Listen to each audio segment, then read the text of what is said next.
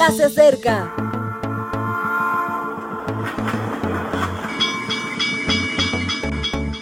Partimos ya.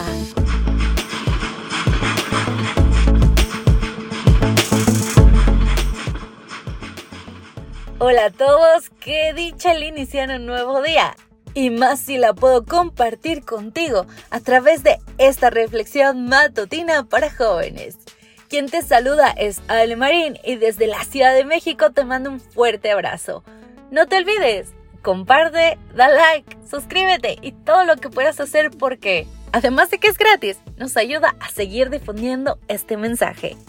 Hoy vamos a comenzar con nuestra reflexión que lleva por título Vidas silenciosas. Y te invito a leer conmigo Génesis 35:8.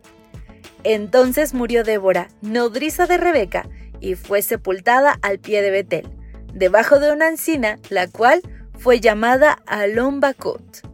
Nuestra serie de esta semana se llama Vivencias, Piedad, Ternura.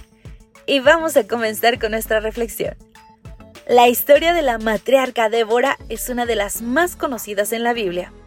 Y no es para menos porque no cualquiera tiene la capacidad de dirigir un ejército y ganar batallas. Débora significa abeja, y la Débora de jueces 4 y 5 hacía honor a su nombre, en el sentido más agresivo de la palabra. Es la historia de una mujer de acción propia, de los relatos más feministas.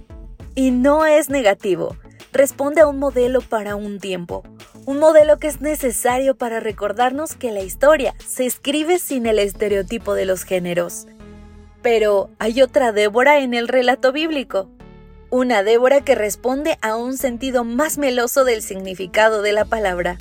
Una mujer de la que tenemos pocos datos, pero que intuimos que fue espectacular por cómo reaccionan los que les son cercanos.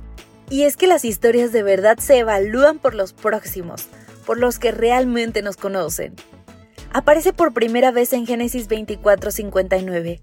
Entonces dejaron ir a su hermana Rebeca, a su nodriza y también al criado de Abraham y a sus hombres. Allí no se menciona su nombre, apenas una referencia asociada a Rebeca, de la que era nodriza. No nos encontramos ante una simple ama que cuida y cría a los niños, sino ante una nodriza, una mujer que amamanta a un hijo que no es suyo y que lo cuida el resto de su vida. Puede ser que nos hallemos ante la relación más cercana después de los vínculos matrimoniales o de sangre. Una relación de compromiso, complicidad y ternura. Pero, ¿qué hacía Débora con Jacob en lugar de estar con Rebeca? No lo sabemos explícitamente, pero podemos intuirlo por una expresión de Génesis 27:45 hasta que se aplaque la ira de tu hermano contra ti y olvide lo que has hecho, entonces enviaré yo a que te traigan de allá. ¿Fue Débora enviada por Rebeca para buscar a Jacob? Es una posibilidad, y nos hablaría muy bien de aquella mujer porque Jacob volvió. Débora falleció en Betel y la enterraron bajo una encina. Tan impactante había sido su vida que pusieron nombre al lugar, la encina del llanto, no necesitó realizar arengas o dirigir multitudes para cambiar la historia. Una palabra amable o sabia, una caricia a tiempo, una mirada comprensiva o una advertencia con amor son herramientas que parecen silenciosas, pero que despiertan los sentimientos más demoledores. Atrévete a ser como Débora y verás crecer la esperanza. Querido amigo, con esta gran reflexión me despido no sin antes recordarte que Dios te ama y quiere que trasciendas, pero que trasciendas en amor, en misericordia, que las demás personas te recuerden por lo bueno, por lo bondadoso, por cómo reflejaste a Jesús. Hasta la próxima, Maranata. Gracias por acompañarnos. Te recordamos que nos encontramos en redes sociales.